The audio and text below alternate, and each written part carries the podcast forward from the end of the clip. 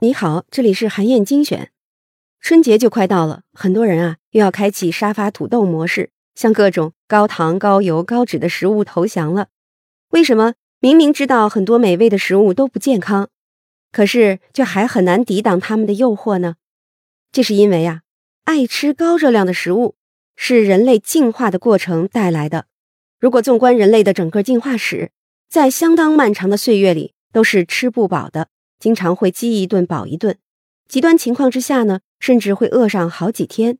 于是啊，人类进化的结果就是筛选出了一种基因，叫做节俭基因，来帮助人类在食不果腹的情况之下还能够生存。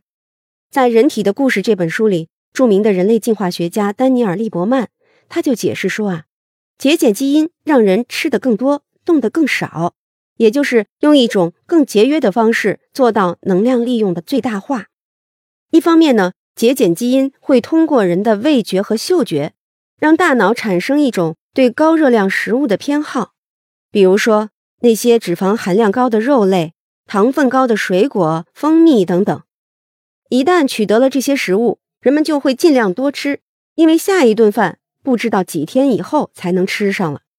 另一方面呢，节俭基因呀。会让人变懒，除了生存必须的狩猎采集活动以外，它会让人想办法找各种机会来休息，保持体力。只有这样，人类才能在食物匮乏的环境里尽量保存能量，用于生存和繁衍。所以说，节俭基因在人类的进化过程里是一个自然选择的结果，也是一个生存的必要手段。但是现在情况不同了，你已经不再为吃发愁了。节俭基因依然存在，对高热量食物的偏好也已经成了一种本能。可是啊，你的体力活动却大大的减少了。别说去狩猎采集了，就是下楼买菜，都可以动动手指就让外卖小哥送到家了。也就是说，我们古老的生存本能遇上了现代的生活方式，带来了一系列的问题。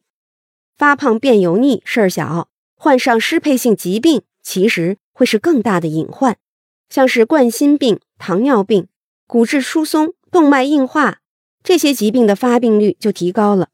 说白了，这些失配性疾病都是因为从旧石器时代进化来的身体和现代的生活不匹配。